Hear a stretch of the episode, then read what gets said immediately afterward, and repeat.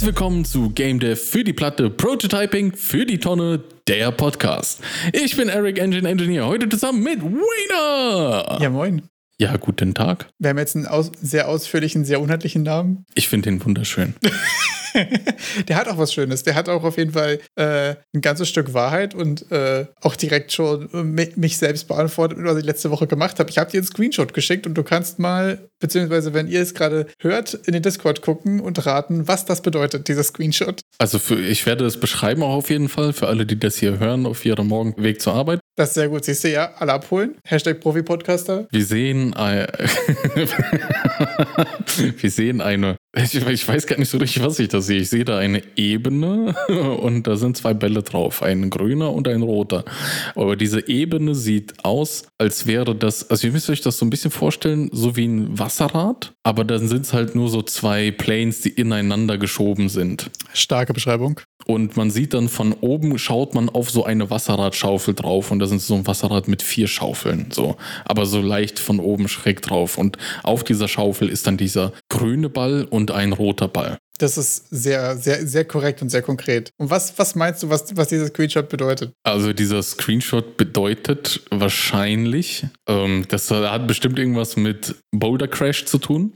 Denn äh, es sieht echt aus, als würde sich das Ding drehen können, weil die Kugeln auch so ein bisschen Richtung Mitte sind und hat bestimmt irgendwas damit zu tun, oder? Ich finde es total witzig. Also die Boulder Dash Assoziation ist natürlich schon mal stark, ist auf jeden Fall richtig. Aber es ist tatsächlich einfach der Fakt, dass ich, nachdem ich letzte Woche ja festgestellt habe, dass ich super viele verschiedene verschiedene Sachen prototyped habe, einfach nur um rauszufinden, was macht Spaß, was macht nicht Spaß. Und aber mega viel Klatter und mega viel Boilerplate-Code und so ein Kram, auch einfach unnötige Abhängigkeiten und so ein Kram. Super viel einfach. Nein, nein, du hast doch yes. nicht. Das ist doch kein. Nein, das ist kein neues Projekt. Das ist ein neues Projekt. Also ich habe alles weggeworfen.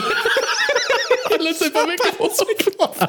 Ey, ich habe versucht, ich habe versucht, die Sachen sauber rückzubauen. Und dann habe ich mir so gedacht, okay, du sitzt jetzt seit einer Stunde hier. Das war, glaube ich, letzten Woche, ich glaube Sonntagabend, ich glaube, es war nach dem Podcast.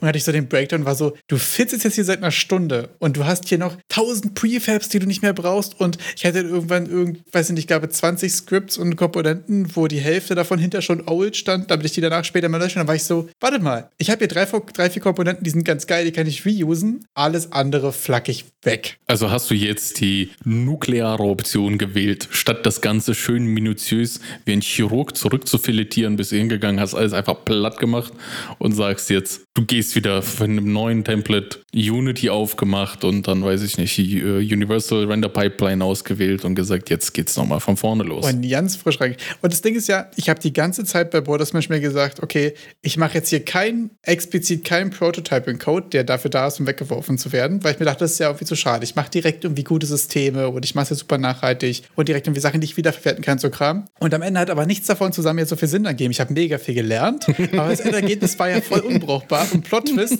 ich habe doch einen Prototype gemacht, der zum Wegwerfen da ist, obwohl ich es nicht wollte. Voll deep im Prototype gewesen und hast nicht mitgekriegt. Und das war so die Erkenntnis. So. Ich dachte, ich dachte, ich wäre schlauer, weißt du? Und ich bin so, ja, ich baue hier direkt was Richtiges und dann hier, weiß ich nicht, Tracer wurde Code, weißt du, der schon in die richtige Richtung zeigt und dann kann ich das wiederverwenden und dann bleibt das hier so am Arsch. Ich habe super viel gelernt, aber am Ende war es doch ein Prototype, der dafür da war, um weggeworfen zu werden. Und ich pick mir jetzt so die Sachen raus, die ich nochmal brauche. Also ich habe trotzdem ein Ability-System gemacht, was relativ brauchbar ist, was ich auch wieder mit übernehmen werde, falls ich wieder Abilities brauche und so ein Kram. Aber ja, das war wie so die Erkenntnis. So, ja, es ist doch einfach nur ein Prototype. Hören wir auf, so zu tun, als wäre es was anderes, schmeißen die Kacke weg und benutzen das, was wir gelernt haben, was Neues aufzusetzen, was sauberes. Das heißt ja dann so, outplayed yourself, so.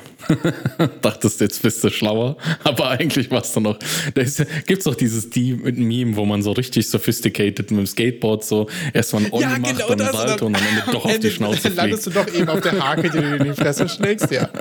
Genau das, also es hat ja trotzdem irgendwie erfüllt, was es erfüllen sollte. Und es hat trotzdem jetzt auch den Vorteil, dass ich jetzt, wo ich rausgefunden habe, ich will trotzdem weiterhin Abilities haben, muss ich jetzt das Ability-System nicht neu machen, sondern ich habe ja trotzdem ähm, gerade so meine, meine Scriptable Objects und meine Komponenten und so, die ich reusen kann. Von daher so ein bisschen was davon, von dem Spirit, den ich hatte, bleibt ja auch. Also ich habe trotzdem wiederverwendbare Komponenten. Aber meine Idee von wegen, ich mache jetzt hier kein Projekt, was zum Wegwerfen da ist, weil mache ich ja doppelt, hat auf jeden Fall nicht funktioniert. Aber im Endeffekt ist es ja also quasi, muss man ja dann schon sagen, musst du dann, wenn du jetzt weitere Zeitauswertungen machst, die gesamte Prototyping-Zeit hiervon halt auch noch draufrechnen, weil ich meine, wenn du Molder Slash weitermachst, dann gehört gehört das ja auch zum Prototyping davon. Richtig. Also so, das ist ja eigentlich quasi auch Zeitinvest. Ja, weil dann, wir hatten ja irgendwie mal, ich glaube, vorletzte Folge darüber gesprochen, wie viel Zeit du da reingesteckt hattest und da hast du ja eine Zahl aus dem Hut gezaubert, wo ich dann beim Cutten mir gedacht habe, weißt du, eigentlich muss man ja Projekt Baum, alles, was da an Zeit reingeflossen ist, auch noch draufrechnen, weil das ja zur Prototyping-Phase äh, dazu gehört hat, weil das war ja eine Iteration, aus der dann hervorgegangen ist, Roguelike ja, aber lass wieder alte Mechanik von dem Game Jam Game reinstecken. Das stimmt. Also vom Project Baum habe ich inhaltlich aber so ziemlich nichts übernommen, außer ich gucke von oben drauf und ich steuere eine Kugel. Also da ist wirklich gar nichts übrig geblieben von eigentlich. Bei von, von, von Boulder Gash auf die, die zweite Runde jetzt ist natürlich schon, dass ich sage, okay, das ist jetzt irgendwie nicht mehr das Motor Smash, was ich vorher gebaut habe, aber die grundlegenden Teile und so habe ich jetzt schon wieder übernommen. Beziehungsweise ich habe einfach viel darüber gelernt, so was das Game Design und so angeht. Deswegen den, die Sache, die ich jetzt weggeworfen habe, würde ich von der Entwicklungszeit auf jeden Fall mit drauf äh, rechnen. Bei Project mhm. Baum habe ich sehr viel rausgefunden, ähm, was ich auch gerne mal machen will, aber was ja einfach vom Scope völlig explodiert ist. Also da habe ich es ja gar nicht erst gebaut, mhm. was ich daraus festgestellt habe. So. Aber insgesamt muss man das alles zusammenzählen für so lange habe ich gebraucht, um ein Spiel fertig zu bekommen. Also das ist ja immer dann die, die Sache. Ne? Das alles hat jetzt immer noch nicht zu einem mhm. fertigen Spiel geführt. So. Ähm, ja, fand ich jedenfalls, hatte ich irgendwie die Erkenntnis, okay, am Ende des Tages war es doch ein Prototype. Stellt sich auch die Frage, ähm, ich habe ja auch einige Systeme jetzt weggeworfen, die ich erstmal nicht vorhabe, wieder zu verwenden und wirft dann die interessante Frage auf, hätte ich die ähm, weniger gut bauen können, um Zeit beim Prototype zu sparen. Also ich habe ja was gebaut, um rauszufinden, dass es keinen Spaß macht. Und das heißt, je weniger Zeit ich darin investiere, um rauszufinden, dass es keinen Spaß macht, desto besser ist es ja. Mhm. Hat in dem Fall jetzt für mich nicht den großen Impact, weil das Ability-System zum Beispiel ist eine Sache, die wollte ich sowieso mal machen. Also da war ich mehr in dem, ich will gerade lernen, so ein System oder so eine Komponente gut zu bauen und weniger in dem, ich will es gerade effektiv mhm. prototypen. Aber sonst für die, für die Bilanz, für wie lange brauche ich, um rauszufinden, was Spaß macht und so weiter und wie schnell kann ich mein Design äh, iterieren, wäre das sonst auf jeden Fall nochmal eine, eine kritische Frage gewesen, auf jeden Fall. Wäre es jetzt nicht auch interessant, ähm, jetzt hast du ja ein funktionierendes Ability-System, das doch so aufzusetzen, dass du es jetzt wieder verwenden könntest. Weil jetzt bist du ja schon an dem Punkt, dass du sagst, okay, die finale Option ist, ich mache äh, komplett alles weg und fange von vorne an.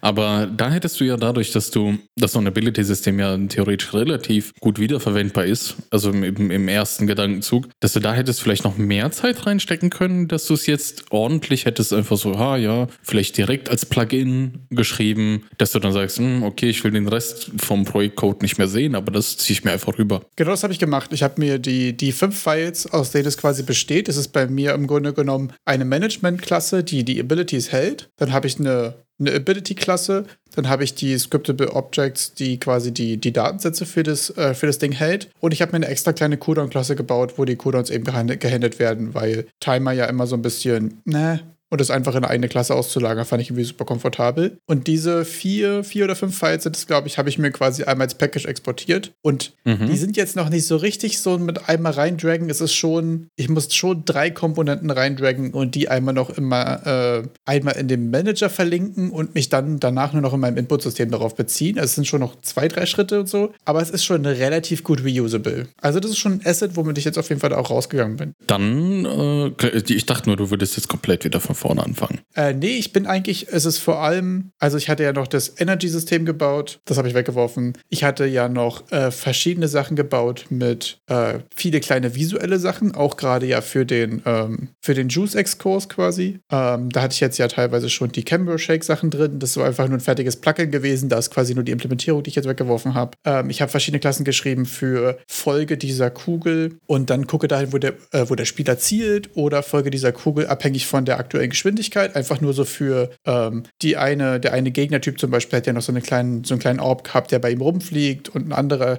Gegnertyp hatte quasi vorne irgendwie sowas wie einen kleinen Spike dran oder so, der dann quasi dahin zeigt, wo man auch gerade hin, äh, sich hinbewegt. Und das ist so dieses ganze kleine Geklatter, was auch in den ganzen Prefabs und so überall bei den Enemies mit drin hang, was ich einfach weggeworfen habe. Ähm, das sind halt einfach irgendwie nur so Fünfzeiler, aber mit so Fünfzeiler, die dann auch an deinem Ability-System hängen und an, deiner, an deinem Bridget Buddy von deinem Prefab irgendwie überall drin hängen und so, ist halt dieser ganze kleine mhm. Klatter, der irgendwie das aufzuräumen und so einfach super nervig gemacht hat irgendwie. Ja, ich habe äh, diese Woche, nachdem wir letzte Woche äh, ja angekündigt haben, natürlich als Service-Podcast, ein bisschen RPG-Maker reinzuschauen, habe ich ein bisschen mehr in RPG-Maker reingeschaut. Ich habe einfach mal eine Tutorial-Reihe, die ich auf YouTube gefunden habe, gestartet und bin dem Ganzen gefolgt und habe jetzt eine vorerst endgültige Meinung zum RPG Maker erhalten.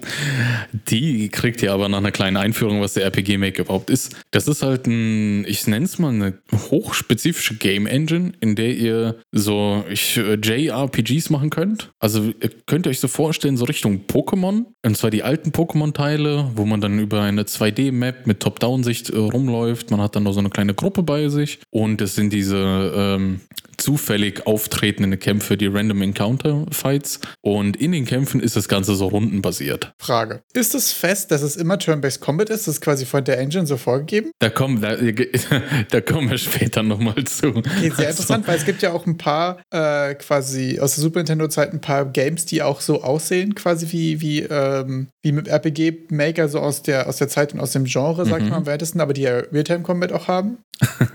also da, da, kommen wir später noch zu, weil das ist ein, ein interessanter Punkt. Ähm, weil der RPG Maker ist eben da genau dafür, was ich gerade aufgezählt habe, ausgelegt. Also da könnt ihr den starten und das ist mit so einem 2D-Tile-Based Layout, dass ihr dann einfach so wie so Kacheln eure Welt machen könnt mit auch ziemlich guten Anfangs-Assets. Also das war so, ich konnte dem Tutorial cool folgen, habe so ein paar, paar Maps gemacht. Könnt ihr jetzt im Discord sehen, mit so ganz coolen Assets, die man einfach verwenden kann. Das ist so ein bisschen Fantasy-mäßig angehaucht und das könnt ihr relativ gut zusammenbauen. Zusammenklicken ist auch nicht kompliziert.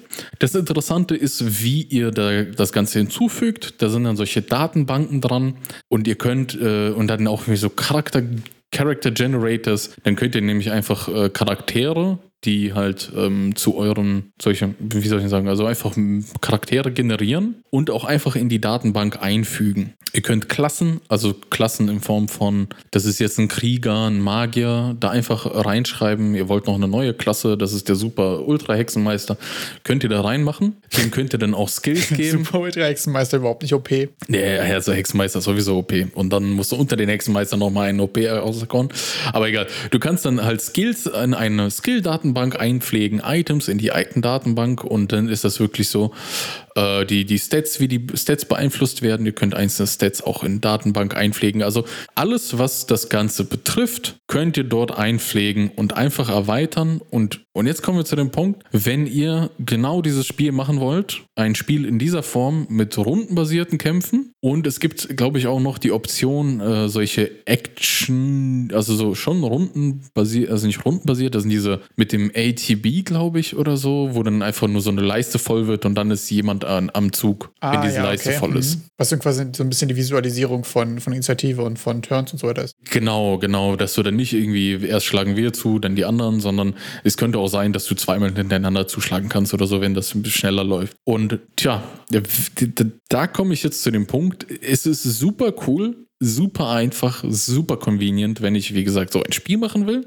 Und dann komme ich zu meinem Fazit zum RPG Maker, dass das, ich finde, eine Anfängerfalle ist. Dass du super convenient, super cool so ein RPG machen kannst mit solchen rundenbasierten Kämpfen, mit Random Encounters. Sobald du aber irgendwas anderes machen willst, wird es unglaublich schwer, da irgendwie von diesen Systemen wegzukommen, weil dann musst du anfangen mit JavaScript zu programmieren und dann fängst du an, gegen diese hochspezialisierte Engine anzuarbeiten. Wenn du jetzt zum Beispiel sowas wie Echtzeit, also irgendwie Action-Battle-Systeme willst, ja, dann wie, wie so die alten Zelda-Teile, das ist äh, mit Plugins und sonstigem möglich, aber die sind auch nicht so stabil und du wirst halt wirklich einfach immer gegen diese Engine arbeiten müssen, weil die für was anderes einfach konzipiert ist. Okay, das heißt, es ist dann geil, wenn du genau weißt, dass du auch wirklich nur das Feature-Set quasi haben willst. Deshalb nenne ich es gerade Anfängerfalle, weil es ist so einladend da kann man auch relativ schnell, wie ich habe diese die Map, die wir euch zeigen, das hat bei mir 20 Minuten gedauert, habe ich die zusammengeklickt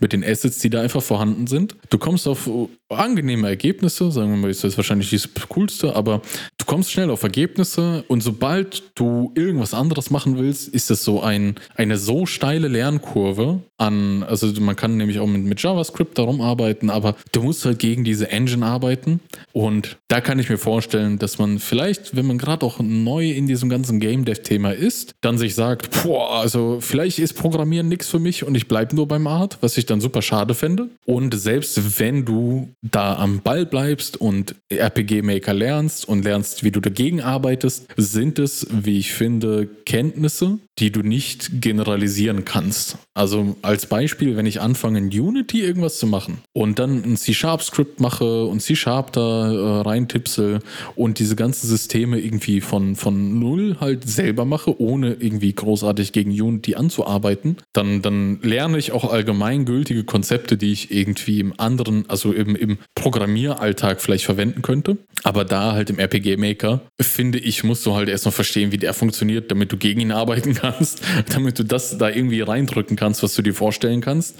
Und dann sind es auch Fähigkeiten, die du vielleicht in drei Jahren, äh, weil dann stell dich mir das so vor, im Bewerbungsgespräch sitzt du dann da und sagst, ja, ich habe im RPG-Maker dieses und jenes Plugin geschrieben, habe das halt die, die Software kennengelernt und dagegen gearbeitet, wo ich dann andersrum sagen könnte, ja, in Unity dieses Spiel gemacht oder dieses Plugin geschrieben, können wir vergleichen, aber dann kannst du über Patterns reden und sonstiges, weil du einfach ein freieres, freieres Feld hast, auf dem du dich entfalten kannst. Da muss ich mal reingrätschen, das sehe ich ehrlich gesagt überhaupt nicht so. Finde ich aber super interessant. Mhm. Also, weil erstmal finde ich Zugänglichkeit und quasi die erste Einstiegshürde äh, zu reduzieren oder zu entfernen, dann eine Falle irgendwie, weil danach ja die, die, die Barriere oder der, der, der, der Skill-Ceiling irgendwie kommt, so ein bisschen schwierig. Also, wenn ich lernen will, ein Spiel zu programmieren, wird es irgendwann schwer. Und ich glaube, je später es ja. schwer wird, desto besser, weil das heißt, je besser ist, je einfacher ist der Einstieg und desto mehr kannst du sozusagen schon erste Erfolgserlebnisse und Content und so weiter haben, äh, bevor du quasi anfängst, den steilen Teil der Kurve zu hitten. So, von daher quasi schon erste mhm. Erfolgserlebnisse und so weiter zu haben, bevor du dann den heftigen Teil kommst. Also, dass ich quasi mich mit Multiplayer-Programmierung erst auseinandersetzen muss, nachdem ich schon mal einen Plattformer, Plattformer mir kurz zusammenklicken konnte, finde ich eigentlich ganz geil. Als wenn ich, bevor ich einen Plattformer machen kann, das erste Mal hinkriegen müsste, dass er ein Polygon im dreidimensionalen Space rendert, weil ich erstmal mhm. mit Vulkan irgendwie rumschisseln muss oder so. Man merkt, ich habe keine Ahnung von dem Kram. äh, zweiter Fakt, was ich finde, was du dabei arg unterschätzt, ist, dass wenn ich lernen will, Games zu machen, ist das Technische ja nur ein Teil von vielen. Weil du sagst, okay, ja, wenn ich jetzt hier ein Game mit RPG Maker rausgebracht habe und mich irgendwo bewerbe, wenn ich mich dann irgendwo als C++-Programmierer bewerbe, ist natürlich useless. Aber wenn ich mich als Game Designer, als Narrative Designer, als Pixel Artist oder weiß ich nicht irgendwas bewerbe, ist das ja trotzdem super legit. Da kannst du mega viel lernen über Game Design, über Art, über Musik, über narrative Sachen, über Balancing, über eigentlich alles außer krass encoden zu werden. Mhm. Von daher fühle ich das ehrlich gesagt gar nicht so auf. Wie super interessant. Also, wieso ich da wieder darauf zurückkomme, ist, ich habe mir auch ein bisschen die Community rund um den RPG-Maker angeschaut. Und ähm, da ist natürlich, ich gebe dir vollkommen recht, wenn ich jetzt einfach Fokus auf Story lege und die Narrative irgendwie vorwärts bringen möchte oder, oder meine narrativen Fähigkeiten verbessern möchte, da habe ich wahrscheinlich echt zu sehr aus der technischen Schiene argumentiert. Aber oft in der Community kam auch dieses ja, wenn du halt die Standardsysteme, die da sind, verwendest und sonstiges, was einfach standardmäßig da implementiert ist, brauchst du dich nicht wundern, wenn das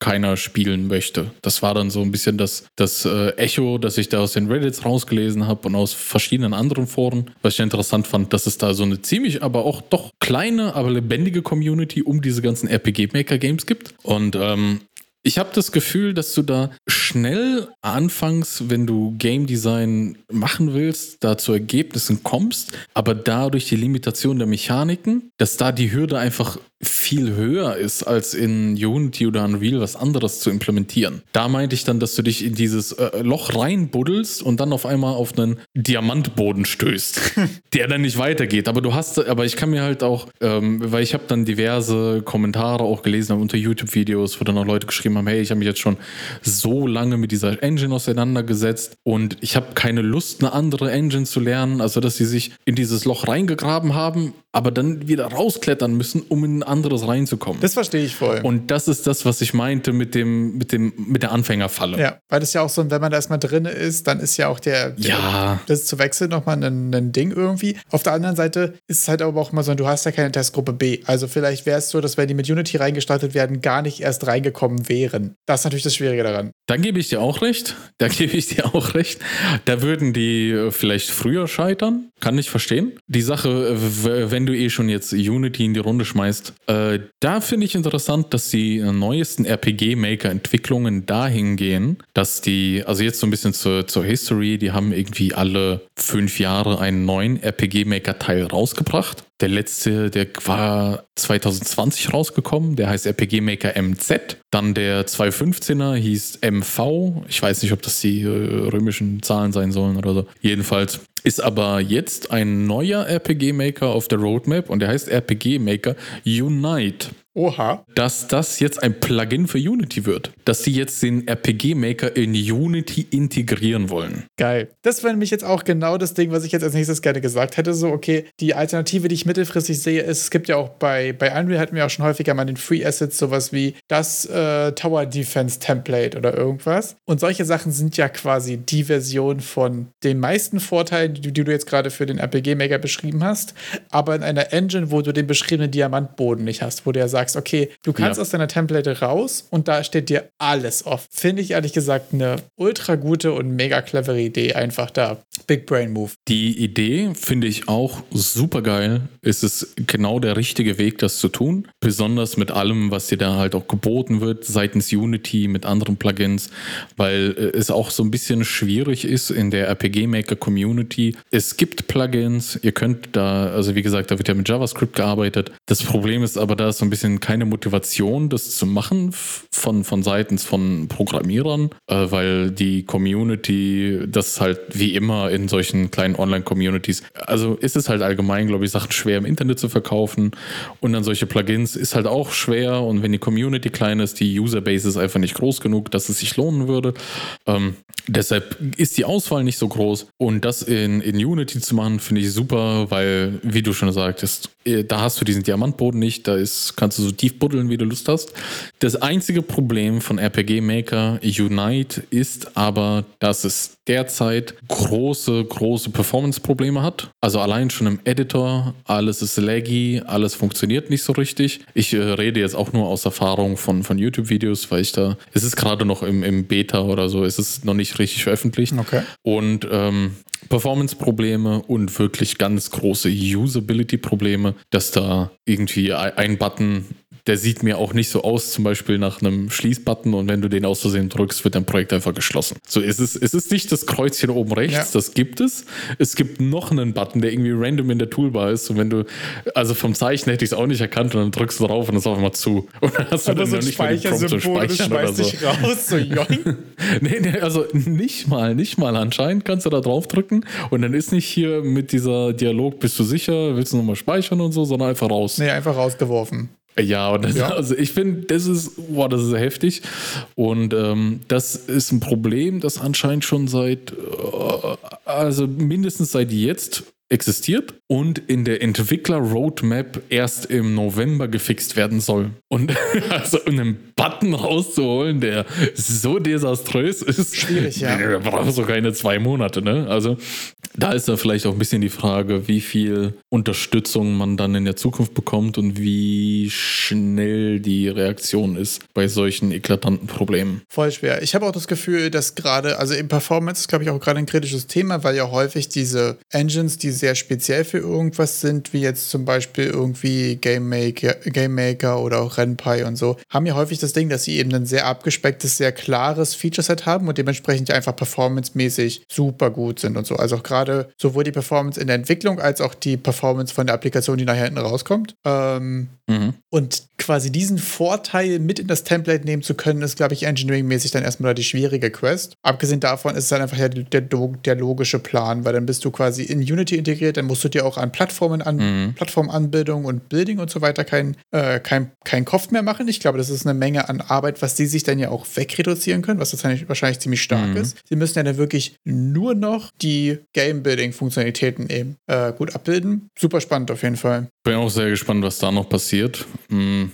Wie gesagt, RPG Maker Unite ist in der Schaffe, in der Mache. Wenn wir jetzt eh schon bei, bei äh, Unity-Plugins und ich sage jetzt mal einfach mal Packages noch äh, sind, ich habe einen, dadurch, dass ich jetzt ja äh, Smaller Gash 2 quasi aufgesetzt habe, ähm, habe ich mir mal gedacht, okay, ich will diesmal aber auch direkt noch ein bisschen Struktur noch besser machen. Ich hoffen, dass es diesmal nicht wieder ein Prototype wird, den ich dann auch wieder wegwerfe. Und habe mir dazu mal.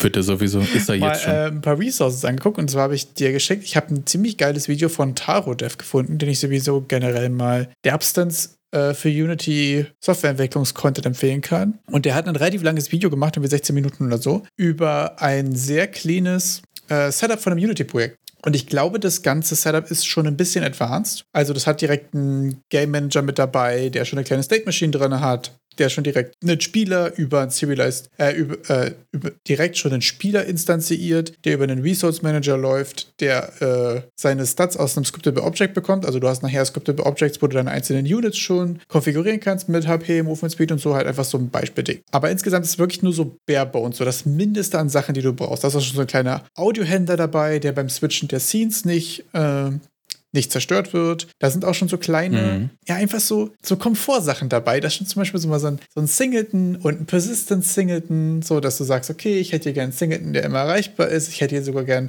einen Singleton, der immer erreichbar ist und der beim Laden von der neuen Szene nicht zerstört wird und so. Ist einfach super nett, der super viele kleine. Eigentlich schon das perfekte Template geliefert, oder wie? Wirklich. Also ich finde ich habe es, ähm, ich glaube, ich habe in der Summe, ich habe 15 Minuten lang das Video geguckt und dann habe ich jetzt eine halbe, dreiviertel Stunde so aufgesetzt und ich habe gerade einfach ein super cleanes Setup, wo ich mir einen Skript schreibe für meinen neuen Gegner, dann erstelle ich ein Scriptable Object, wo ich seine Stats reinklatsche und dann linke ich das in einen Ordner rein und dann lädt er sich das automatisch die Listen raus, so da ist nichts, nicht viel manuelle Arbeit dabei, sondern wirklich nur erstellen, Daten rein, fertig. Also ich finde es super komfortabel. Ähm, in seinem ist es von den Game States her ein bisschen mehr Turn-Based-mäßig aufgebaut, dass es so ein Player-Turn, Enemy-Turn und so weiter hat. Da habe ich mhm. jetzt schon die ersten kleinen Änderungen gemacht. Der hat auch so einen kleinen, einen kleinen Hiccup habe ich gefunden, falls ihr das nach, äh, falls ihr euch das mal angucken wollt und dann nachvollzieht. Ähm, in der Definition der Scriptable Objects ist es direkt die Hebo-Base statt die Unit Base, falls ihr darüber stolpern solltet, falls ihr mal einen Gegner instanzieren wollt. Das ist dann so der einzige, wirklich der einzige kleine Stolperstein, über den ich gekommen bin. Und sonst ist das irgendwie ein super cleanes, super nice Setup. Äh, kann ich nur empfehlen. Da gibt es, wie gesagt, äh, Video 16 Minuten zu und so ein Package-Ding, was du einfach dir direkt reinladen kannst und hast es einfach da. Ist super komfortabel. da muss man sich nicht das Video anschauen.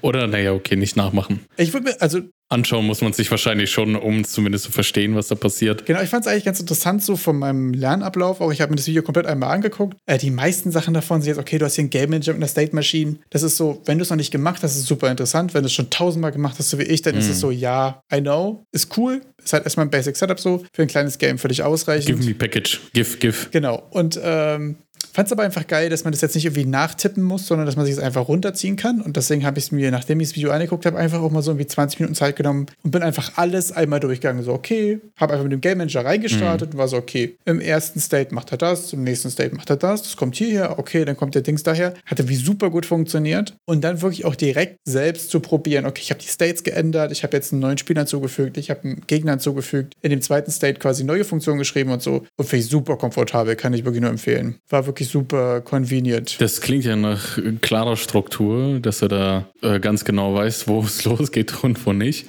Und äh, witzigerweise habe ich ja dadurch, dass ich eh diese Woche ja schon in Fremdwassern fische, habe ich äh, mir noch äh, Godot angeschaut und zwar äh, bei Godot Wilde Woche alle, den alle Source Code.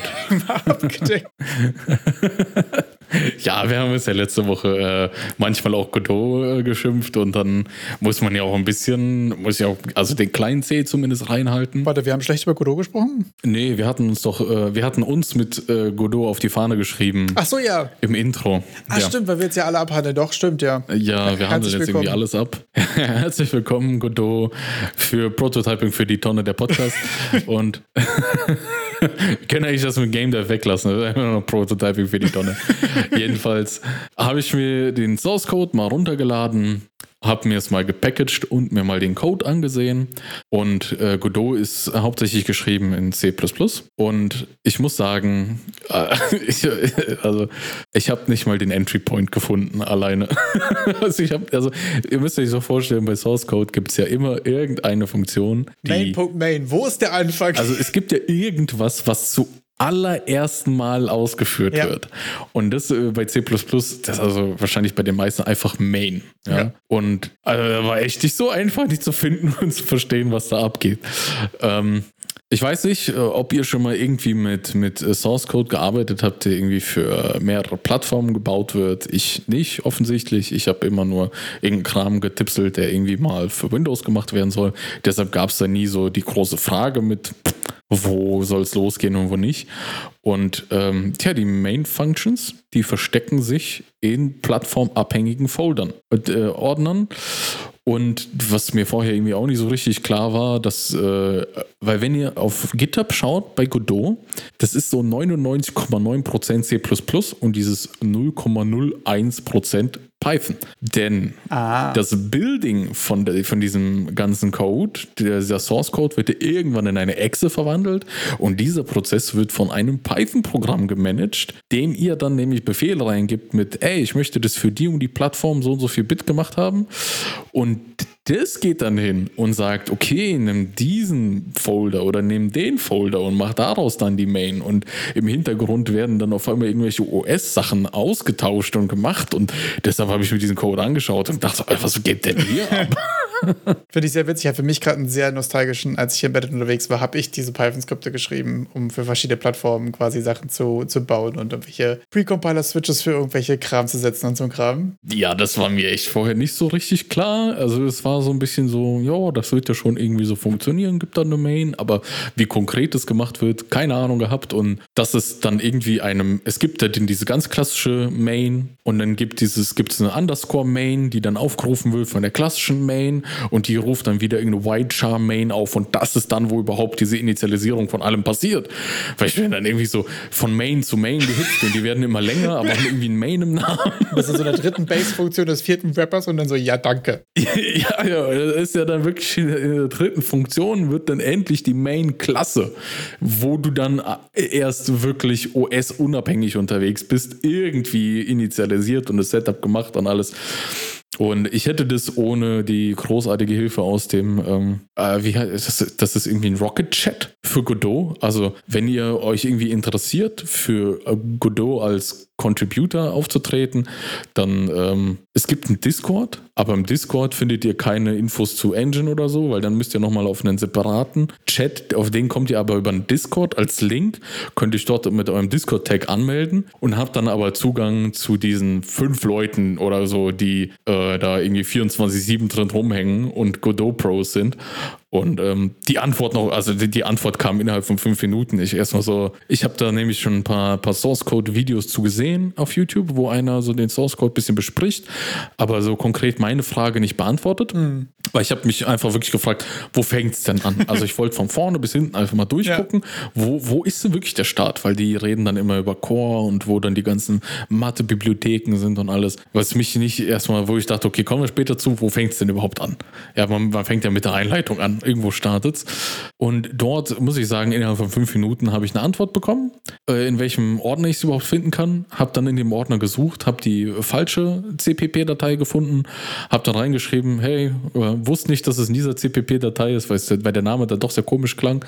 Und da wurde ich dann nochmal korrigiert mit, hey, nee, schau in dieser CPP-Datei nach. Okay. Da ist die richtige Main. Und das war schon sehr komfortabel, dass man da mal nachfragen konnte. Ja, voll, mega cool. Und du hast einfach, du wolltest einfach mal in den Source Code reingucken oder du wolltest es eigentlich gerne benutzen oder was war? Ich wollte echt einfach mal in den Source Code reingucken, weil ich habe ja den RPG Maker. So reingucken, was machen Sachen? Was machen Sachen? Wieso nicht? Also RPG Maker habe ich mir mal runtergeladen, reingeschaut, bin den Tutorials gefolgt und habe mich gefragt, ja, äh, wie, wie, wie komplex ist es denn jetzt so eine Engine zu machen oder wie wie sieht es denn überhaupt aus? Wie startet die überhaupt? Ne? Ja.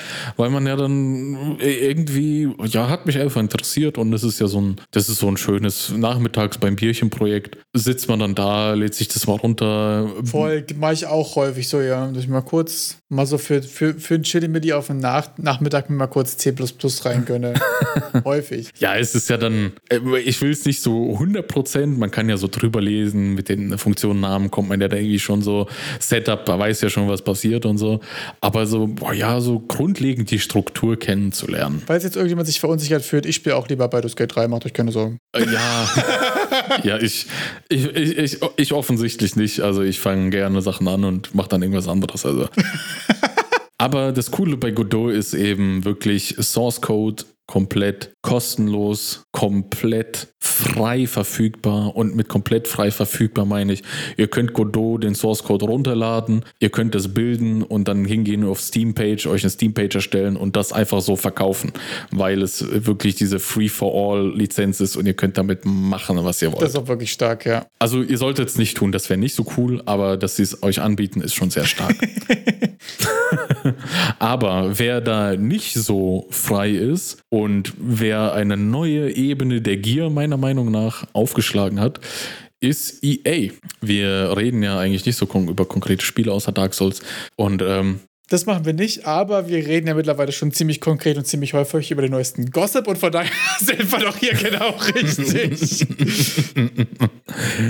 ich bin aufmerksam geworden darüber, jetzt äh, natürlich über S Gold, aber äh, weil NBA 2K, dieses Basketballspiel, ist halt nicht so meine Welt. Aber die neue Dimension, die da dazukommt, NBA 2K gehört zu diesen Spielen genauso wie FIFA, die einfach jährlich released werden. Und wie die bei FIFA zumindest auch ein ziemlich ähm, fragwürdigen, äh, fragwürdige Lootbox-Systeme haben, wo ihr dann irgendwie so Spieler bekommt aus irgendwelchen Lootboxen oder sowas. Ich kenne mich da jetzt nicht so genau aus. Ich kann da auch nur von dem, was man so mal gehört hat, was man so über die Medien mitbekommen hat, dass das in Dänemark oder Belgien oder so teilweise auch schon als Glücksspiel verboten wurde, dass man äh, sich diese Spiele aus diesen Lootboxen zieht. Äh, also Monetarisierungsmodelle sind da, obwohl das äh, jährlich ein Vollpreisspiel ist. Ja, also zu den 70 Euro durch 12, weil das einmal im Jahr rauskommt. Äh, gesellen sich ja noch Online-Abo-Kosten für, man, die meisten spielen das eh auf der Konsole. Und ob ihr dann Xbox oder Playstation habt, da müsst ihr dann locker eh nochmal 60 Euro pro Jahr in die Hand nehmen. Mindestens, damit ihr die Online-Funktionalitäten nutzen könnt. So, was jetzt aber das neue Tolle ist, bei diesem Vollpreisspiel, das ihr jährlich kauft, gibt es jetzt auch einen monatlichen Season Pass. Monatlich monatlich, bei dem die volle Version, also die, die Premium-Version, sagen wir mal, wahrscheinlich das, was die Leute sich am ehesten holen werden, äh, mit 20 Dollar im Monat zuschlägt. Also, finde ich schon, ist ein wildes Stück. Also zu einem Vollpreisspiel, das jährlich rauskommt. Also eigentlich habt ihr ja, wenn ihr da richtig drin seid, habt ihr ja schon sozusagen das Jahresabo mit 70 Euro. Aber dann sagen die, nee, lass noch monatlich die Leute abmelken.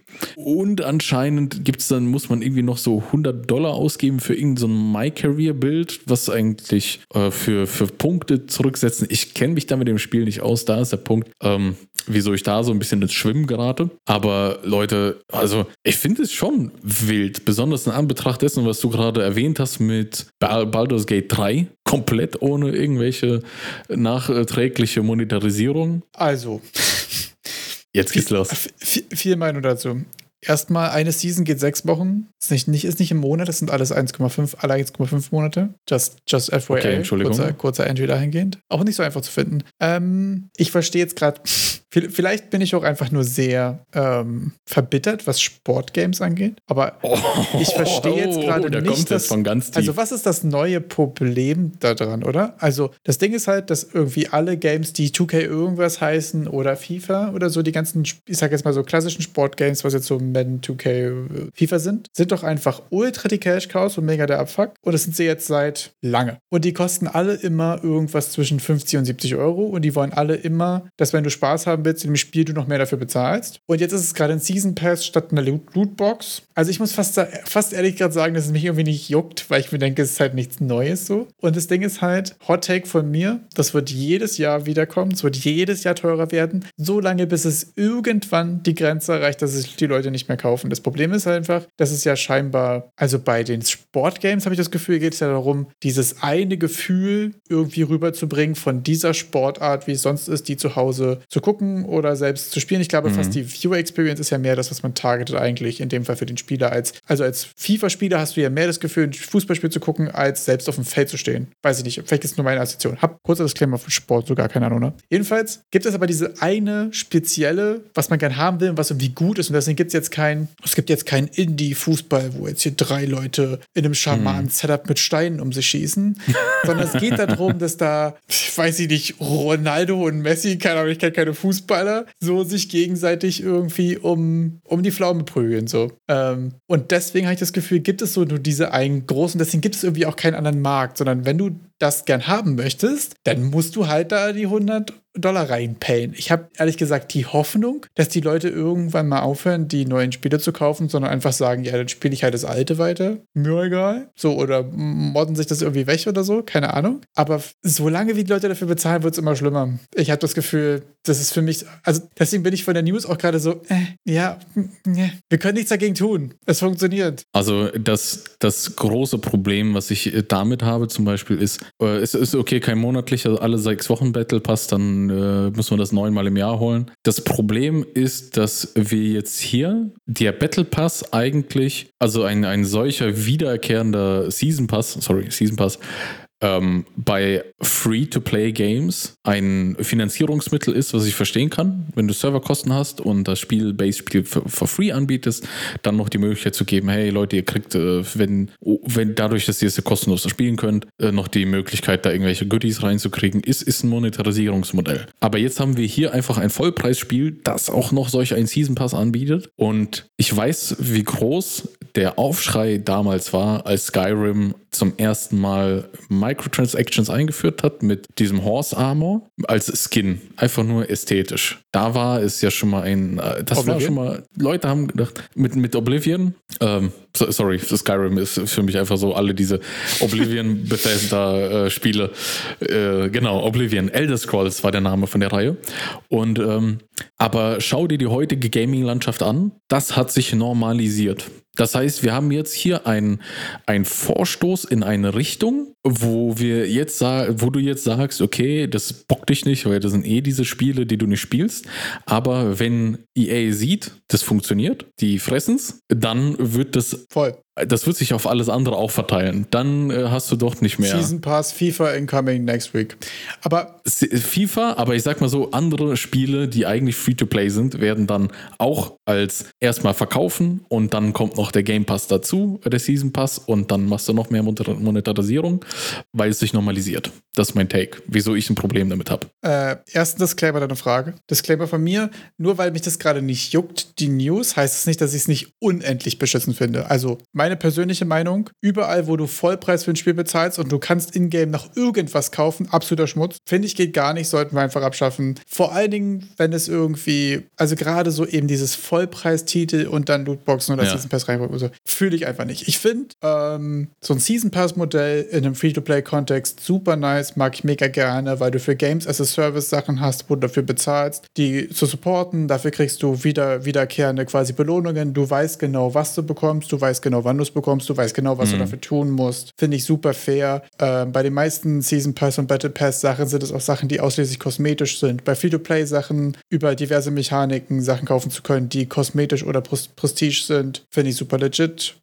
bei allem, wo du regelmäßig sowieso schon für das Game bezahlst, wenn wir jetzt zum Beispiel über MMOs reden, oder wo du ein Vollpreis-Titel für das Game bezahlt hast, absoluter Dreck, finde ich, kann weg. Muss weg. Finde ich, also ja. regt mich auch mega auf. Ich bin nur einfach da irgendwie, weiß ich nicht, stumpf mittlerweile, glaube ich. Deswegen kratzt es gerade nicht so. Ja, Zweite ja. Frage. Ist es gerade für dich jetzt viel, viel schlimmer als das, was FIFA zum Beispiel, wenn wir jetzt mal das berühmte Beispiel sowieso schon macht, weil es jetzt ein Season Pass ist und nicht Lootboxen? Äh, ich habe das Gefühl, das kommt auch noch on top. Also ich habe das, ich habe nicht also das Gefühl, dass dieses Reinsteigerungs, es wird eine Wechsel, Gefühl. sondern das wird jetzt gerade getestet. Was machen die alles mit? Das machen, äh, also was was besonders so Abo-Modell technisch angeht, ist gerade viel, viel, viel finde ich im Umbruch auch aus der Industrie, äh, dadurch, dass alles smarter wird. Man lasse, man, man schaue nur die ganzen Autohersteller an, die versuchen, Autoheizungen zu vermieten. Also quasi Abo-Modelle für, für Autoheizung irgendwo durchzudrücken. Und das Problem ist, finde ich, das Fangen machen die einmal. Natürlich wird der, der Erste, der es macht, ist der, ist der Genatzte. Der wird auf diese, auf den Backslash treffen. Der Zweite vielleicht weniger, der Dritte noch weniger. Und beim Vierten sagt man, naja, das haben ja schon drei andere gemacht. Ist ja quasi schon normal. Und das normalisiert sich immer wieder so dieser Vorstoß mit solchen ähm, sehr unfairen, ungerechtfertigten Melkmethoden. Und das ist jetzt halt wieder eine neue Kombination. Jetzt gibt es erstmal einen Riesenaufschrei. Äh, Battle Pass noch dabei. Vollpreisspiel. Ey, nächstes Jahr macht es vielleicht FIFA auch noch mit dem neuen. Und dann sagt es irgendwann, ja, lass Valo 2. Okay, Base Game Leute zahlen sie, machen die doch für die anderen auch. Komm, wir machen es auch. Why not? Wieder zwei Sachen? Zwei. Two, two takes. Okay. Erste Sache, Valorant Riot Games wird nicht passieren, weil die sind ja eigentlich totaler Vorreiter von, ihr könnt ihr so viel reinpayen, wie ihr wollt, aber es ist immer nur kosmetisch gewesen. Die sind eigentlich mhm. für mich gerade so die, die MVPs, was, ähm, was die Customer-Sachen angeht. Was firmenintern abgeht, mhm. da gab es ja viel, ziemlich viel Scheiße, super kacke, firmenkulturmäßig und so, anderes mhm. Thema. Aber alles, was Customer-Facing ist, sind die eigentlich so die Good Guys, weil du immer, die hatten relativ früh, das war auch noch Lootbox-Systeme und so weiter, ne, aber auch sehr viel, sehr konkrete äh, Skins und so weiter, also immer nur kosmetisch, immer auf einem Good Way. Und das andere Ding ist, dass das jetzt ein Season Pass ist statt einer Lootbox. Hot Take von mir, ist das das geringere Übel, weil es wenigstens schon mal kein Gambling mehr ist und nur noch Gemäke. Also, weil ich habe jetzt gerade mal nachgeguckt, also 2K23 hatte auch einfach Lootboxen, das heißt, es ist jetzt wahrscheinlich auch einfach nur die Entwicklung mit Lootboxen, werden überall verboten machen, was Season Pass, mhm. können wir die Leute okay. genauso melken. Ähm, aber Season Pass hat für mich irgendwie dahingehend, das klingt jetzt so, ist richtig Devil's Advocate gerade, ähm, hat zwei Vorteile. Den kaufst du für eine ja. Season und dann bist du auch begrenzt. Also du kannst dir jetzt nicht acht Season Passes kaufen. Ich weiß nicht, ob du dir für die, ja. für die Season Passes nochmal extra Level kaufen kannst oder so. Ich glaube, das gibt es nicht. Das gab es mal in Dota für ein Battle Pass-Konzept, dass man auch Level, also Progress auf dem Pass kaufen konnte. Aber ich glaube, also in dem Fall auch Free-to-Play-Game anderes Thema andere Werte können wir auch darüber diskutieren. Aber jedenfalls bei dem ist es so, normalerweise, wenn du einen Battle Pass kaufst, dann brauchst du die nächsten sechs Wochen auch nichts mehr kaufen und es ist kein Glücksspiel. Mhm. Das mit dem Glücksspielargument, ich stimme dir voll zu. Fühle ich auch diese neue Betrachtung. Ich stimme dir zu, dass das besser ist als Lootboxen. Abgesehen davon, dass es immer noch Schmutz ist. Ich kenne mich auch nicht genug aus. Ja, abgesehen, dass es, also, ne, ja, ich bin auch, ich, ich wollte auch nochmal reiterieren darüber, dass ich ganz genau deiner Meinung bin und dass wir wahrscheinlich beide die gleiche Meinung dazu haben bei voll Vollpreis-Base-Game, da noch monetarisieren, ist einfach frech. Ähm, ich sehe es äh, nur, ich, ich habe das Gefühl, dass ich da so ein bisschen die, die, dystopischere äh, Sicht darauf habe, dass ich auch sage, früher oder später wird Riot Games auch irgendwann mit der Monetarisierung von Spielen anfangen, weil es EA war auch mal cool, ja, also das, das darf man nicht vergessen. Vor 20 Jahren war EA auch mal cool und ich frage mich, wann, wird's, wann wird FromSoft auch mal ein Scheißspiel bringen und dann äh, doch in Schieflage geraten? Äh, ne, die Leute haben ja auch nur, solange sie auf der Volkswelle reiten, viel zu sagen. Aber wenn da mal was schief geht, dann ist der Miyazaki auch weg. Um zurückzukommen, ich kenne mich leider auch nicht genug aus mit der ganzen Szene um dieses NBA, 2K und alles, was da läuft und was nicht aus, um da jetzt auch tiefer was dazu zu sagen. Ähm, außer von, ey, Base Game plus Season Pass böse. Darauf können wir uns einigen. Darauf können wir uns einigen. Was nicht böse ist, sondern richtig, richtig, richtig geil, ist ein Plugin, was ich jetzt wieder häufiger benutzt habe und worüber wir schon mal, ich glaube, ganz kurz gesprochen haben, aber nicht sehr ausführlich. Und zwar ist es ein Unity-Plugin namens .tween. Haben wir schon mal drüber gesprochen? Ich glaube, ganz kurz. Bitte hol mich nochmal ab. Ich glaube, ich habe davon gehört aus deinem Munde, aber ich habe jetzt nicht Ahnung, was das macht. Genau, also .tween äh, ist eigentlich das, was ich über die Wobble Cubes mal äh, quasi von Hand an Transitions und dann Übergängen und so an Scalings und Ease-In, Ease-Out-Funktionen so weiter gemacht habe. Ah. Das packt das so alles einfach in komfortabel rein. Da gibt es eine Free-Version, die ist sehr geil. Da gibt es eine Pro-Version, die ist noch ein bisschen geiler. Der Main-Unterschied, den ich jetzt rausfinden konnte, ich hatte mal nachgeguckt, war,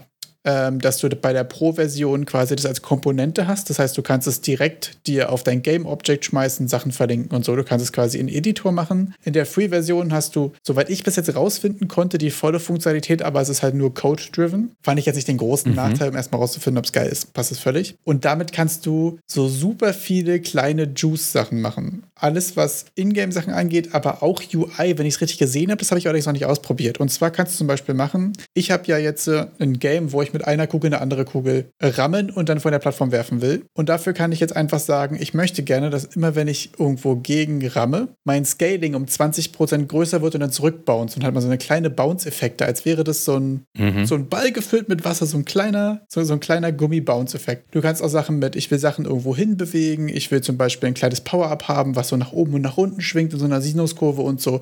Alles solche Sachen kannst du da super komfortabel äh, und wie ich es bis jetzt gesehen habe, auch von der Performance her relativ effizient machen. Und es ist einfach ultra geil. Bin ein sehr großer Fan davon. Ich hätte euch mal einen Link reinpacken, könnt ihr mal ausprobieren. Ich werde mal ein kleines Gift davon posten, wie ich die, äh, den Impact auf die Kugel mal gemacht habe. Das ist wirklich nur so eine Zeile Code. Da kannst du sagen, so scale mal auf das und ich will es so bouncy haben und über den Timeframe. Und das ist einfach super komfortabel. ist so eine Zeile Code und du hast direkt, ähm, ja, für so kleine juicy Interactions, meistens wo was, wo du was flüssig bewegen willst oder was in der Größe scalen willst oder so. Also dort Tween ist auch dieses, kommt von so äh, Between Two States, quasi immer was so Übergänge und Verläufe und so weiter angeht. Ich habe die ganze Zeit den Namen falsch verstanden. Ich glaube, äh, Also jetzt, wo ich mir das angucke, das, das sieht aus wie, das soll so, so du tween. Ja. Also dieses Tween, dieses Interpolieren dazwischen, zwischen zwei Werten. Ah, stimmt. Ich habe mal du, du tween dazu gesagt. Du quasi wie, mach, mach interpolier für mich. Ja. Du tween vielleicht, ja. Weil, weil ich habe das mir das gerade, du tween, weil dann so quasi wie, hier ist die Variable, ich will, dass du das auf diesen Wert interpolierst in der Zeit. Genau. Und dann kannst du da noch wahrscheinlich auswählen mit was für Funktionen und dann hast du dann ganz Bounciness mit, das sind wieder diese Sprungsachen oder einfach nur linear hoch, wahrscheinlich auch, in welcher Zeit. Super cool. Ja, du kannst auch super geil halt Sachen einfach rein queuen. Also du kannst sagen, okay, ich will jetzt von hier nach da moven, dann will ich gerne, dass du das äh, mit einem Ease-In von, weiß ich nicht, Out-Quint machst oder so. Also es gibt diese Ease-In, Ease-Out-Funktion mhm. und so weiter oder so mit so einem kleinen Bounce oder so, was auch super geil ist. Und dann kannst du sagen, ich will, dass du das viermal machst und wenn du fertig bist, kreuzt du noch diese Funktion und so. Also super nice. Okay, das ist dann noch mehr sophisticated als dieses Jahr nur von A nach B, sondern von A nach B, dann mach ein Schleifchen und dann machst du noch eine kleine Pirouette, dann gehst du rechts, Voll, Wahrscheinlich kannst du ein ganzes Wenn der Mond Game dann rot machen. ist, dann. Also. das, äh, da warten wir drauf. He? Ja, finde ich jedenfalls super komfortabel, ist irgendwie so, weiß ich nicht, super convenient einfach zu benutzen. Und wenn wir sowieso schon quasi in der Unity-Bubble sind, können wir kurz darüber sprechen, dass es auch einen neuen Publisher of the Week gibt mit einem kleinen Raumschiff-Content, äh, mit einem kleinen Raumschiff-Asset, was for free ist von CG Pitbull. super geiler Name eigentlich. äh, da gibt es die Orion-Fregatte. Es ist einfach ein Raumschiff in verschiedenen Farben mit verschiedenen äh, kleinen Geschützen, die man sich da drauf packen kann. Ähm, ist noch diese Woche free, wenn ich richtig bin, bis Mittwoch. Ich finde es so schade, dass bei Unity immer so kurz ist. Ey, ich, ich komme gar nicht so richtig dahinterher, weil meistens schlägst du es dann vor ja. und dann ist schon wieder die, die Woche vorbei, bis ich mich nochmal daran erinnere, das einzulösen. Ist witzig, bei mir aufgefallen sind ja vier, äh, jede Woche, also auch vier pro Monat, quasi genauso wie bei Epic. Ja, aber schlechter. weil bei Epic hast du vier, einen Monat lang zur Verfügung und hier hast du im Schnitt immer nur einen zur Verfügung von der Zeit her. Ja. Da kann man übrigens auch noch mal kurz äh, reinsteigen, falls ihr jetzt Dodge ausprobiert und ihr seid mega der Fan davon und ihr wollt es aber gerne im ähm, im Editor auch konfigurieren und benutzen können, ist sogar auch gerade im Angebot die Pro-Version für 7,50 Euro. 57, das ist zwei Berliner Döner. Das ist ein Berliner Döner. Ziemlich genau. Ein Berliner Döner? Inflation auch schon da angekommen? Ein, ein Berliner Döner und 48 Cent. die Dönerflation hat zugeschlagen. Ja, tatsächlich. Ja, jetzt, da wir den Unity-Part abgehandelt haben, kommen wir zum guten Part, zum Unreal-Part. Ähm, es gibt ein, jeder, der Visual Studio verwendet, der sollte sich seit mindestens zwei Tagen freuen. Wir nehmen heute sogar früher auf. Ähm, es gibt eine neue Visual Studio Integration, wo jetzt auch Blueprints unterstützt werden. Also in welchen Blueprints ist das alles drin? Es gibt Performance-Verbesserungen. Äh, schaut es euch an, ladet euch die neue Visual Studio Version runter. Da könnt ihr dann einfach nur den Installer, den ihr schon habt für Visual Studio oder euch den halt nochmal neu runterladen, doppelklicken. Dann müsst ihr das notfalls nochmal modifizieren, eure Installation. Und dann ist da so ein kleines Häkchen mit IDE Integration for Unreal Engine anklicken und dann installieren. Was ihr dann nämlich auch toll verwenden könnt, ist, dass jetzt seit dieser Woche Epic Online Services auch Crossplay von PC und Konsolen unterstützt. Also der, der neue am Markt des Online Services neben Steam ist jetzt auch Crossplay-fähig. Stark. Das ist sehr nice. Ich habe das Gefühl, so Crossplay immer geil. Also, weil das ja auch gerade. Immer also je zugänglicher, schon wieder ein Hottag, glaube ich gerade, aber irgendwie gerade so ein Gefühl, so eine Erkenntnis. Je zugänglicher Crossplay wird auch für Indies, desto einfacher wird es wieder als Indie auch Multiplayer-Games zu etablieren, weil desto einfacher oder desto besser möglich wird es, sage ich jetzt mal, einfach ist trotzdem nicht, äh, kritische Masse für Online-Games zusammenzubekommen. Ja, da kannst du, ah, jeder, der, jeder Spieler zählt, besonders auf, auf Indie-Seiten. Wenn ihr einmal die Lobby voll kriegt mit, mit Crossplay, sei es dann halt, na, die Xbox-Leute mit PS-Leuten, also mit PlayStation-Leuten und PC-Leuten. Hauptsache die Lobby ist voll und die Leute können spielen. Ja, das finde ich auch so interessant an den ganzen High-Res-Games, ne? Also hier die ganze Smite, Paladins, äh, Ram Royale und so weiter. Ich glaube, dass die auch viel davon einfach leben, dass sie einfach immer auf jeder Plattform überall verfügbar sind. Und diese Verfügbarkeit auf verschiedenen Plattformen ist auch etwas, was ich äh, vielleicht abschließend würden wir über einen kleinen Reddit-Beitrag sprechen, wo einer Surprise Pikachu macht mit, ich habe einen 3D-Plattformer auf Steam rausgebracht und fragt mich, wieso, also, und, und er ist halt kein finanzieller Erfolg geworden. also ich habe mich gerade noch kurz ein bisschen zu sehr über Surprise Pikachu gefreut. Ich finde es so geil, wenn man einfach gerade auf so einem Stand ist, wo man im Podcast ja auch einfach so Emojis quasi beschreibt. So hat jemand den Surprise Pikachu gemacht. stark, sehr stark. Ja, also der hat ein Spiel gemacht, das anscheinend laut seinen Aussagen sehr stark an ähm, Super Mario Galaxy erinnert. Hatte ich auch instant die Assoziation. 3D-Plattformer und verschachert den halt auf Steam und wirklich wundert sich, wenn du so einen 3D-Plattformer, der aussieht wie Super Mario Galaxy wie so, und den auf Steam verkaufst. Also, das ist ja, auf, auf Steam gehen ja eher so die komplexen Spiele gut weg. So von dem, was wir bis jetzt herausgefunden haben aus diesen ganzen Marktstatistiken und sonstiges, dass diese 4X-Games laufen und dass Steam-Spieler auch sehr gerne so komplexe Mechaniken haben, in die sie sich reindenken können. Und ich glaube, dass dieses Spiel einfach viel besser auf der Switch gehen würde. Also so, ich dachte mir so, hey, wenn es ja schon Super Mario Mario Galaxy-artig ist, dann guck doch, dass du es auf die Switch kriegst. Ich sehe beim, beim Wayners Gesichtskirmes. Oh.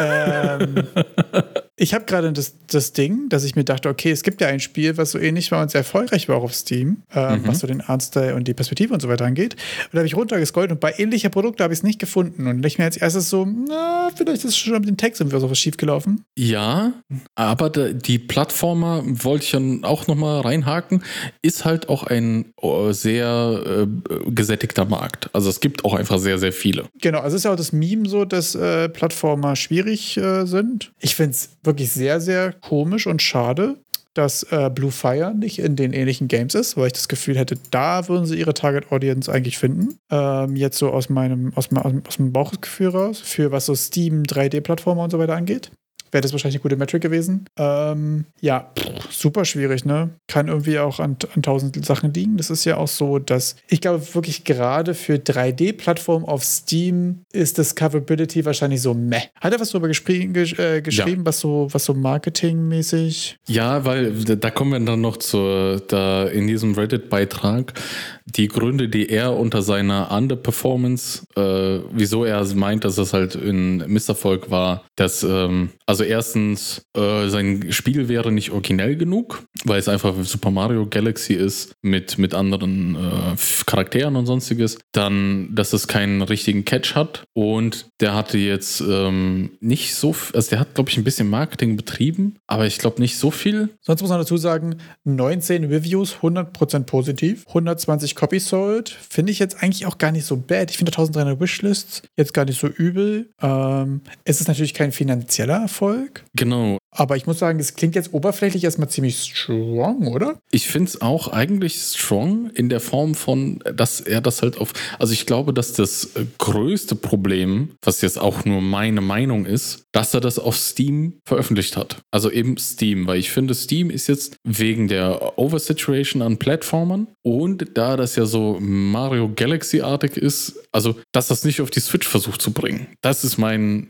Ich denke so, da wärst du vielleicht bei Konsolen doch noch noch besser bedient gewesen. Ich glaube ehrlich gesagt. Weil es hat schon diese Ästhetik, die vielleicht auch jüngeres Publikum anspricht. Voll. Da würde da vielleicht noch was laufen. Ich glaube, ohne, ähm, ohne Lucky Connection quasi kommst du einfach nicht so auf die, Twitch, äh, auf die Switch, von dem, was ich bisher so gehört habe. Ähm, ich glaube, das auf Steam zu releasen, weiter zu supporten und dann einfach mit dem Asset okay, ich habe hier 100% positiv auf Steam, damit zu Nintendo zu gehen und zu sagen, mhm. yo Leute, wie wär's, ist, glaube ich, einfach ein ziemlich starker Plan. Ne? Also ich glaube, wenn er jetzt einfach da noch ein bisschen Content pusht, ich finde den Price Point für einen 3D-Plattformer, weiß ich nicht, wie das Space so ist, habe ich jetzt keinen Vergleich, wie was, was kostet Blue Fire? Also der verkauft es gerade für 9,75, ne? Okay, ja, Blue Fire kostet 15. Das ist wahrscheinlich 10 Euro, also 10 Dollar, vielleicht ziemlich vernünftig, aber ich glaube ehrlich gesagt, das quasi als Proof zu nehmen, um damit zu Nintendo zu gehen, könnte ein ziemlich starker Plan sein. Und dann, glaube ich, hast du auch völlig recht, ähm, ist er wahrscheinlich bei seiner Zielgruppe angekommen. Ich kann jetzt hier noch nichts sehen. Ähm, hier ist keine Information zum Steam Deck Support. Das sind so Sachen, Steam Deck wäre auch mein, mein erster Gedanke, wenn ich jetzt nicht direkt auf die Switch kann, dann doch was Switch ähnliches, ne? Irgendwie so Steam Deck Supported, so Portable, das ist doch super ein Spiel, das du einfach mal zwischendurch mit Snacks und ein bisschen zockst und. Genau, auch gerade was so äh, atmosphärisch auch in den Text hat und so weiter, ne, ist, glaube ich, auch für so ein, für so ein Couch-Chili-Milli-Ding. Ähm, reihen sie sich auch hier ein, jetzt so bei Viewfinder, bei Sly Rancher mit den aktuellen äh, Text von ähnlichen Produkten und so. Ja. Und äh, da wollte ich nochmal die Ebene eröffnen, dass vielleicht ist der Ort, an dem du es verkaufst, auch noch ein Problem. Also unabhängig von anderen Sachen, die er beschrieben hat, die auch durchaus wahr sind, äh, mit muss irgendeinen Catch haben und äh, sonstigen Erfahrungen, die er gemacht hat. Hm. Aber dass dieser Aspekt gar nicht aufkommt, fand ich interessant. Du meinst, dass er gar nicht äh, die Frage aufgemacht hat, ob Steam die richtige Plattform ist? Genau, dass er vielleicht auch eine Perle in der Hand hat, äh, die vielleicht einfach nur ihre oder ein, ein Samen in der Hand, der einfach nur im richtigen Platz gepflanzt werden muss, damit er auch erblüht. Voll. Ich glaube auch wirklich, dass quasi der, ich sage jetzt mal ja kleineren Steam-Community in dem Fall zur Verfügung zu stellen, um von denen einfach schon mal zu lernen, erstes Feedback zu bekommen, ist vielleicht auch einfach eine, ja. eigentlich ein sehr geiler Plan. Zu gucken, dass man erst auf die Plattform release, die leichter zugänglich ist und auch kleiner. Also wir haben ja schon mal mhm. beim, ähm, bei der Hardest-Entwicklung darüber gesprochen, dass die ja auch sehr lange in dem Epic Games Store äh, Cosmos einfach nur unterwegs waren. Und dann, als sie es richtig mhm. gepolished haben, dann quasi den Steam-Release gepusht haben, wo ja definitiv auch ihre Zielgruppe ist. Und da hat es dann einfach richtig geknallt. Mhm. Und ich glaube, so könnte das hier auch super legit sein, wenn man sagt, okay, das ist jetzt hier auf Steam, ich habe hier 100% positiv und schaffe es damit vielleicht den Entry auf andere Plattformen und so weiter zu gehen. Das äh, hat er über den Switch-Release äh, gesprochen. Ich glaube nicht, dass da im Post über einen Switch-Release gesprochen Also wenn ich ein Game Mario Galaxy mache, dann wird es ja klar sein, dass das eventuell das große Ziel ist so. Ähm, aber voll interessant, ja. Und damit überlasse ich dann die letzten Worte dir. Äh, ich hatte tatsächlich noch einen Tagesordnungspunkt und zwar habe ich noch ein kurzes Feedback zu Unity Muse, was quasi, äh, wir haben, wir haben ChatGPT zu Hause von Unity ist. Ähm, wo ich sagen muss, ich habe es jetzt irgendwie eine Woche geused und bis jetzt noch gar nicht so viel zu berichten, außer die Ergebnisse sind so ziemlich dieselben, außer dass er ab und zu wie Sachen vergisst. Und deswegen ist es so, wir haben ChatGPT zu Hause, viel mehr kann ich noch gar nicht sagen. Ähm, weiß ich, weiß nochmal ein super geistreicher Beitrag zum Ende, oder? Mega viel Erkenntnis daraus gezogen. Ich finde, ähm, da haben wir mal kurz den, den Service-Podcast auch abgeliefert und ich verzette mich jetzt einfach noch eine Runde und sage bis nächste Woche. Wir haben Ende zu Hause. Tschüss. wir haben Abmoderation zu Hause. Abmoderation, äh, äh, äh, Stammel, Stammel. Tschüss.